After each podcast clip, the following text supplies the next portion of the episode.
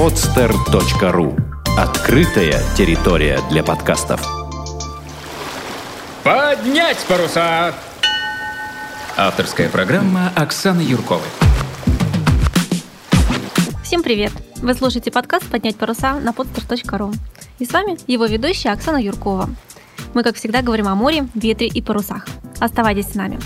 Для одних парус – это романтика. Другие выбрали его как альтернативу самолету или автомобилю. Но есть и такие, и их довольно много, кто в парусе видит азарт и готов гоняться в любую погоду и в любых условиях. Главное – стать первым. В мире проводится множество различных парусных соревнований. Это кругосветные, океанские гонки, морские и местные гонки, одиночные командные соревнования, этапные и рейсовые. И, конечно же, гонки различаются по виду участвующих в них яхт. Катамараны, монотипы, макси-яхты, крейсерские яхты. Между прочим, Балтийское море не исключение. Здесь каждый год проводится регата со своей историей – Кубок Балтийского моря. И сегодня наш гость – один из организаторов. Знакомьтесь, Петр Большаков. Он занимается освещением регаты Кубок Балтийского моря. Добрый день, Петр. Здравствуйте. Нас слушают не только морские волки, но и те, кто просто любит море. И не все знают историю Кубка Балтики. Вот расскажи, собственно, с чего все начиналось. История, историю регаты Кубок Балтийского моря можно разделить на две части. Э, современная часть и предшествующая ей э, советская история. То есть в свое время в Советском Союзе, в Ленинграде, при участии активном редакции журнала «Катера и яхты» была организована регата морская под названием «Кубок Балтики». И есть информация, что одним из, э, одной из главных целей было создание соревнования, которое объединяло бы прибалтийские республики. То есть, а, маршрут регаты проходил через Ленинград, Таллин, Ригу, Венспилс, ну, различные прибалтийские города. И в нем могли участвовать как э, русские, так и все прибалтийские народы. Регата была первый раз проведена в 1969 году. Постепенно она начинала набирать обороты. Если в первом году участвовало всего три яхты, ну, через год там было небольшое увеличение участников, то в процессе э, дальнейшего развития число яхт, выходивших на старт Кубка Балтики, превышало порой 100 вымпелов. И, Достаточно много. Да, участвовали в том числе яхты из Польши, ну, не только из Прибалтики, из Польши, но им было много ленинградцев. И соревнование в какой-то момент времени имело статус всесоюзного, то есть это была очень серьезная регата, они все знали, все они говорили, все стремились на нее попасть. Но, конечно, я об этом говорю не как участник, а как человек, который общался с участниками и слышал об этом. Но вот наверняка все было даже еще более интересно, чем я сейчас рассказываю. Вот. По крайней мере, люди до сих пор вспоминают именно о том Кубке Балтики, как тогда было, какие были тогда интересные этапы, как все было э, организовано и так далее. Чем вообще вот э, задумка Кубка Балтики? Э, что должны делать участники? Ну, в какой-то момент времени вообще э, довольно много говорили в последнее время, ну не как в последнее, в 90-х годах, о том, что необходимо восстановить эту регату, которая э, в 88 году прекратила э, свою жизнь. И в середине 2000-х ряд энтузиастов из э, Международной ассоциации яхт класса L6 решил, что нужно проводить, провести некую регату в открытом море в Балтике, потому что все наши соревнования проходят э, фактически только в восточной части Финского залива. То есть мы куда-то далеко в море не уходим. И вспомнили о том, что вот был Кубок Балтики, и можно под этим брендом, под старым именем эту регату попробовать восстановить. Так появился Кубок Балтийского моря. Э, единственный момент, что было принято решение уйти именно от того названия, потому что оно э, сейчас может ассоциироваться с крупными компаниями, чтобы никто не думал, что она проводится под эгидой там кого-то. Поэтому остановились на Кубке Балтийского моря. И основной, скажем, посылом его было э, проведение регаты открытого моря с длинными морскими этапами. И какой длины у вас морские этапы? Морские этапы отличаются из года в год. То есть, когда мы первый раз в 2007 году провели Кубок Балтики, Кубок Балтийского моря пробный, у нас э, были два этапа, каждый длиной по 500 миль. То есть мы стартовали с Санкт-Петербурга и без остановки шли в город Пионерский, в Калининградскую область. А Сколько это по времени? Ну, времени туда, туда мы шли 5 суток с копейками. Вот. Тем более, что тогда еще дунуло очень сильно. э, дунуло, Достаточно в лицо. долго в открытом море. да. И для тех, кто не очень, скажем, опытен, это было интересное испытание. Для кого даже последнее, в том плане, что у нас в экипаже были люди, которые э, после вот этого Кубка Балтики вообще перестали заниматься парусным спортом, потому что... Насытились. Да, Да. там не, не то, что даже была продолжительность, там еще довольно была такая веселая погода. Вот, было тяжело физически. И, может кто-то был просто морально к этому не готов. Но и количество участников говорит о том, что мы, можно так сказать, погорячились с дистанцией, что если на короткую гонку открытия в Санкт-Петербурге вышло 35 яхт, то на гонку длинную в э, Пионерский пошло всего 4 яхты, отважившиеся да, на такое мероприятие. И те четыре участника до финиша не дошли. То есть, когда на- начался первый шторм, две яхты сошли, и всего две лодки дошли до Пионерского. И у одной из них даже шансов не было не идти туда, потому что она сама была оттуда. То есть она пришла в Ленинград, ну, в Санкт-Петербург, чтобы стартовать в этом Кубке Балтики. И по-любому ей нужно было ехать домой. Вот. Как серьезно-то? Практически как в Evolution Race ходят э, э, с регаты, лодки. Ну, лодки имеют обыкновение ломаться, выходить из строя, и на Кубках Бал- Балтийского моря периодически у нас случаются разные э, аварии, ну, которые мы, в принципе, устраняем. Но вот в том случае сошли с дистанции, потому что, ну, погода была такая, и люди были просто не готовы. Вот это как раз подчеркивает э, ту мысль, что нужна такая регата, потому что люди у нас не ходят в такие длинные э, гонки, и у них нет соответствующего опыта. Вот. И э, исходя из количества участников, мы на следующий год сократили вот такие этапы. То есть мы больше таких этапов длинных не делали. То есть сейчас у вас более короткие, да, там, Да, в основном. 100 миль, там 200 или сколько? Да, во-первых, вот тогда нам было проще пойти в Пионерский, чтобы визы не делать. То есть мы как вышли из города, так и поехали. Потом мы стали привлекать иностранные порты. И да, у нас прибавился Таллин, то есть от Санкт-Петербурга до Таллина там 100 с чем-то миль идти. Ну, в зависимости от того, как маршрут положить, там, с огибанием или без огибания маяков. То есть в среднем там 150, 200, 250 миль. То есть мы стараемся вот в этот формат уложиться, чтобы было не больше. Потому что если- Поясню, что одна миля это 1852 метра. Вдруг кто не знает. Да. Э, Потому что если делать меньше эти этапы, то получается, что мы как-то слишком будем разбивать регату, тратить время на, эти остановки, и получится, что из э, регаты там гоночная часть будет составлять какую-то небольшую. э, Небольшой отрезок, да? Да. Кто вообще участвует в этих соревнованиях? Ну, участвуют, Какие яхты, какие люди? ну, в основном участвуют э, санкт-петербургские яхты. Были у нас и э, яхты из Сталина. Ну, из Сталина приходила сюда. Подключались яхты прибалтийские на этапах, которые в Прибалтике проходили. Вот, в основном это яхты Санкт-Петербурга, крейсерские яхты, пригодные для плавания в открытом море. И люди, соответственно, это экипажи, капитаны этих яхт. И как и на любой яхте можно встретить кого угодно. То есть люди не зависят там, ни от социальных, э, ни от, э, ни от каких, в общем, условностей. А, вот э, ты сказал, что э, яхты приходят из других э, стран. Является ли Кубок Балтийского моря международной регатой? Но он является вот в настоящий момент уже международный, потому что он проходит через э, иностранные порты. Если в советское время эти порты входили в состав Советского Союза, то в этом году, не в этом году, а в нынешней истории регаты э, Таллин это уже не Россия, да, это уже за границей, это Европа. То есть мы международная регата. И вот мы ходим и ходили в Таллин, ходили в другие эстонские города, ходили в Литву, в Финляндию начали ходить. То есть регату можно смело называть международной. Насколько изменился формат э, Кубка Балтийского моря вот с той первой регаты, которая проходила в 60-х, 70-х годах?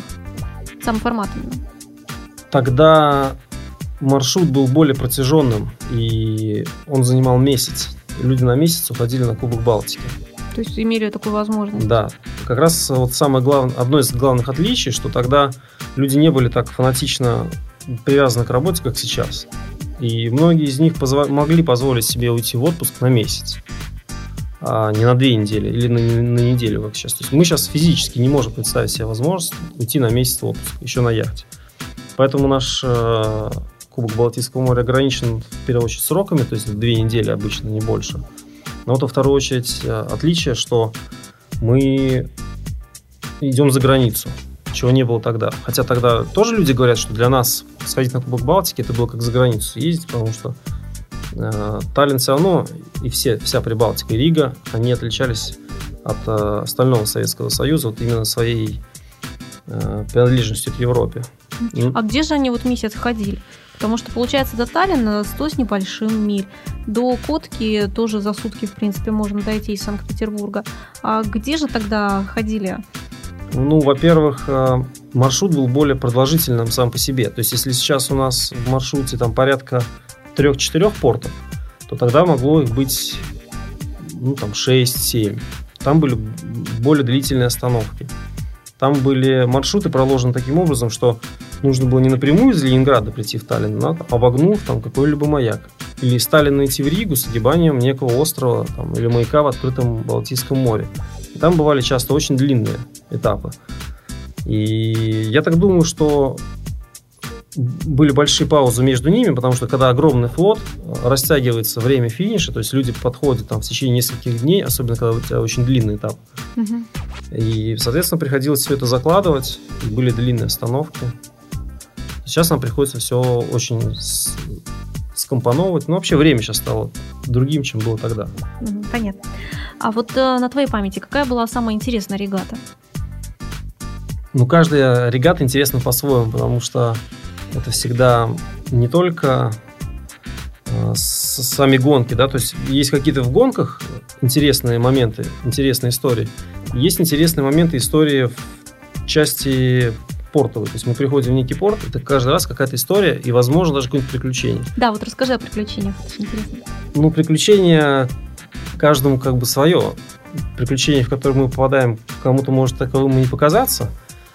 Вот. И есть приключения, о которых не принято рассказывать в прямом эфире, скажем так. То есть в какой-то тесной компании, а, в кокпите яхты после рюмочки другой – ну, вот. Но из тех, что подлежат цензуре, ну, вот связанные с гоночным процессом, например. Угу. А, ну, вот мне лично очень запомнился как раз вот о чем мы уже говорили. Первый Кубок Балтики, когда мы попали в сильный шторм сразу же после старта. То есть мы вышли на него, и буквально через два часа после того, как мы отправились в этот длинный путь, начало раздувать. Мы были абсолютно не готовы, нас там залило всех. И стали нам по радио там сообщать, что одна яхта сошла, вторая сошла, и мы думаем, да, весело, отправились в путешествие. И это было в самом начале, то есть мысли тогда были, ну, не очень радужные. Мы еще все промокли насквозь. А вам-то самим не хотелось закончить эту гонку и пойти куда-нибудь ну, это как бы в теплое место? Не, в, не в нашем а, характере. Если мы беремся за дело, я имею в виду экипаж нашей яхты, а не это, то мы можем сойти с дистанции только если мы технически не можем продолжить. И то мы часто устраняем неисправность прямо в море. Если этого невозможно сделать, да, мы сходим. Но мы бы сошли, починились и пошли бы дальше, потому что этап длинный, то есть есть возможность его продолжить. Угу.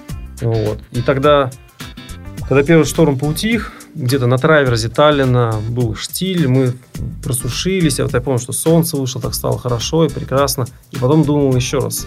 И опять э, встречный ветер. Думал сильнее, чем до этого.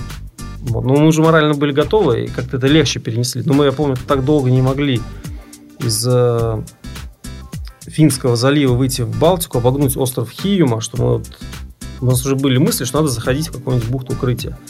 Ну, потому что просто нереально его было обогнуть. Нас постоянно заносило обратно. В общем, как-то все-таки сумели это сделать, преодолели и поехали по своему назначению дальше.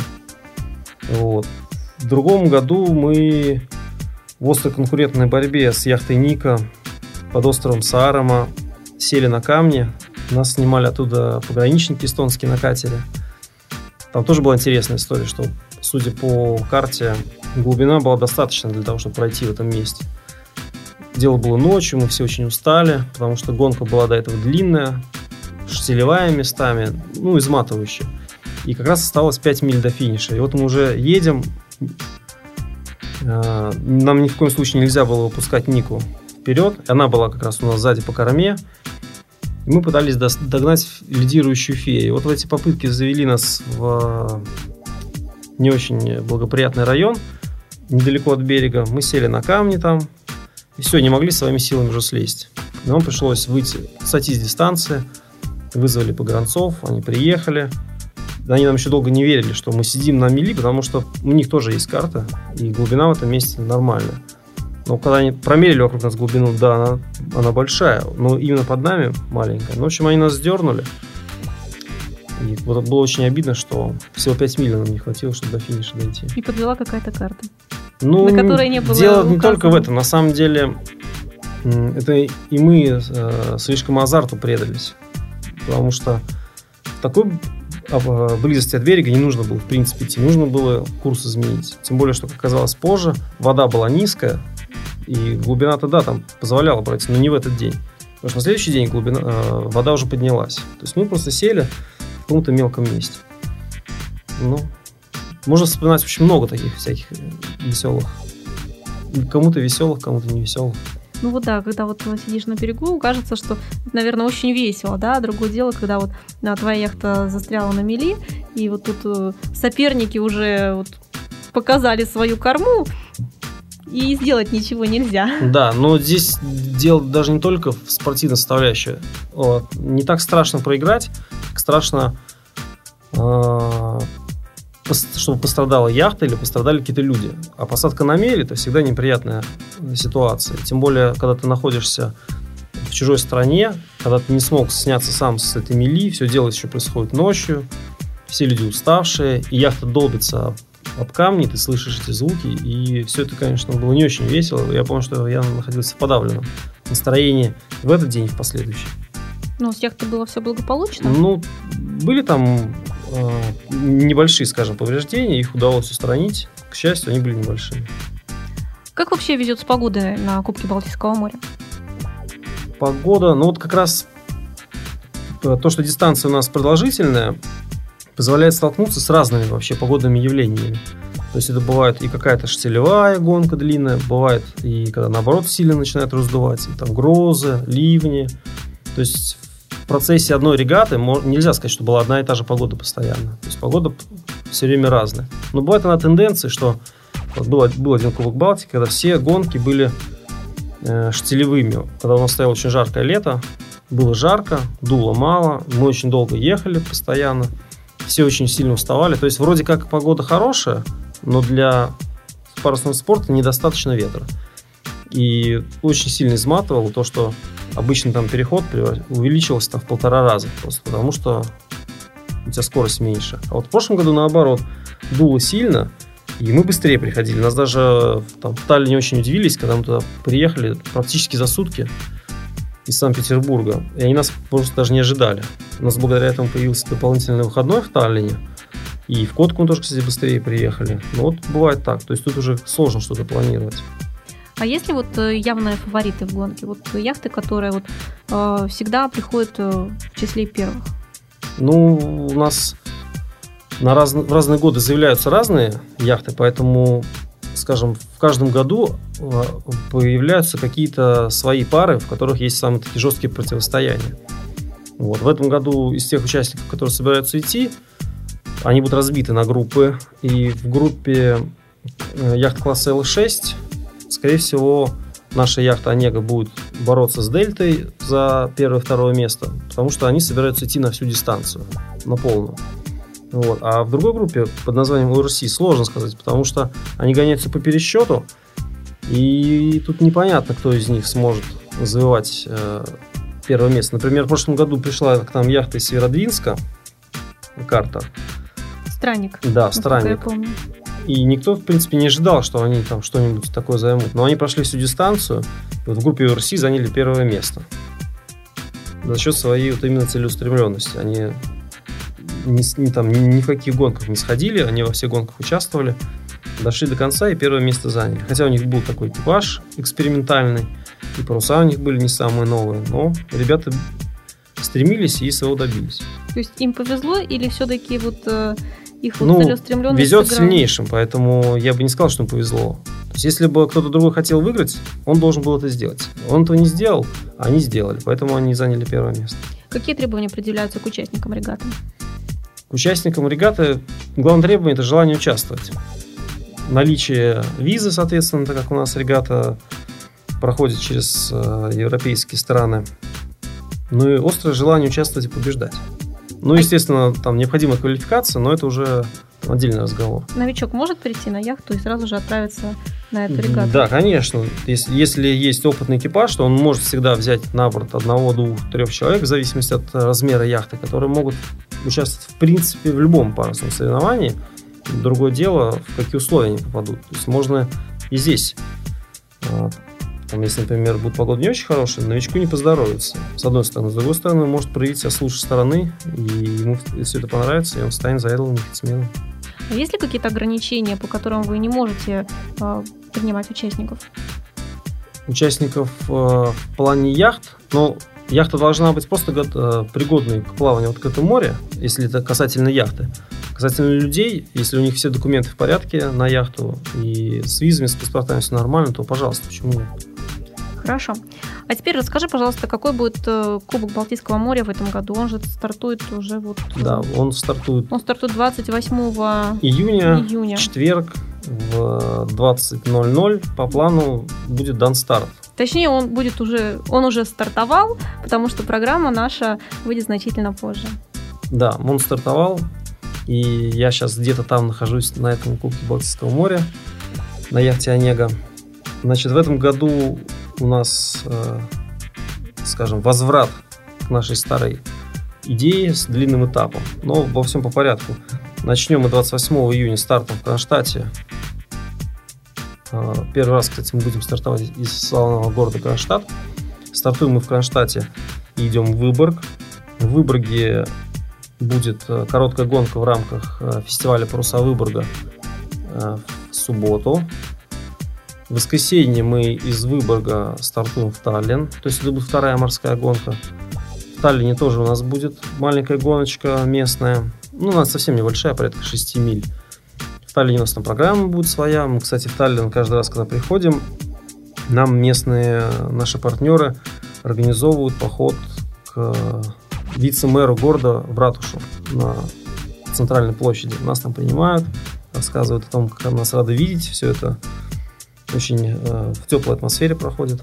Ну вот, и потом после этого проходит еще вечеринка в том порту, куда мы приходим. То есть там очень ответственно относятся к э, приему гостей из России. Вот. Из Сталина будет еще одна небольшая морская гонка в Котку фин- финскую, там порядка 85 миль.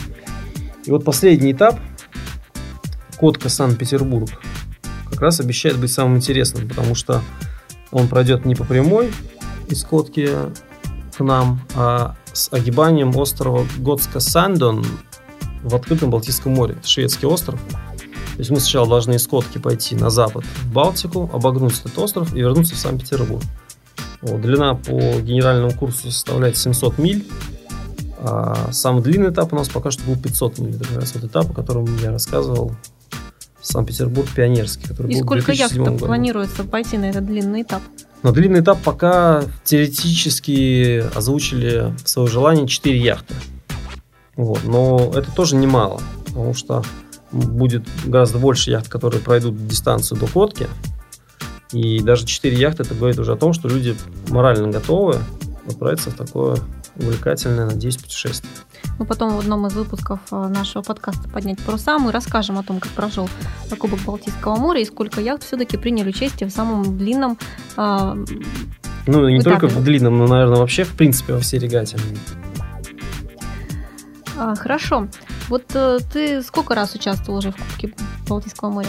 Ну, я участвовал с э, первого года. Каждый год я участвую. Стараюсь по максимуму. То есть э, желательно весь маршрут. Вот в первом году не получилось пройти туда и обратно на Пионерскую. Я сходил только в одну сторону. Но в последующих годах я участвовал ну, практически во всех гонках. Вот что лично для тебя значит участие в этой гонке?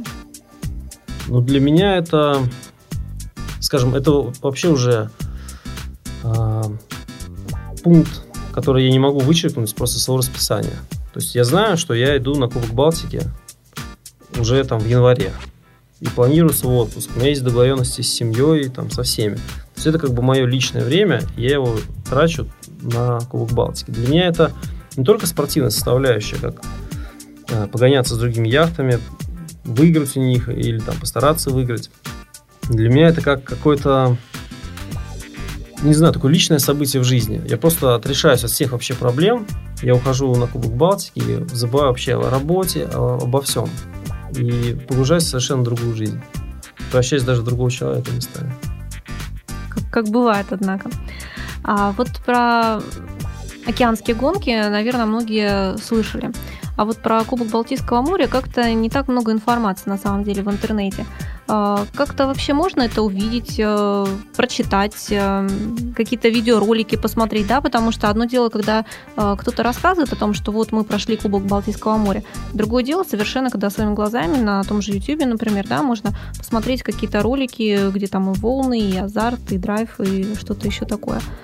На самом деле мы в прошлом году сделали сайт по адресу balticseacup.org. Ну, если набрать Кубок Балтийского моря в поисковике, то он выпадет в первых, там, может, даже в первой строчке. Вот, то есть работа ведется в этом направлении более активно, чем раньше.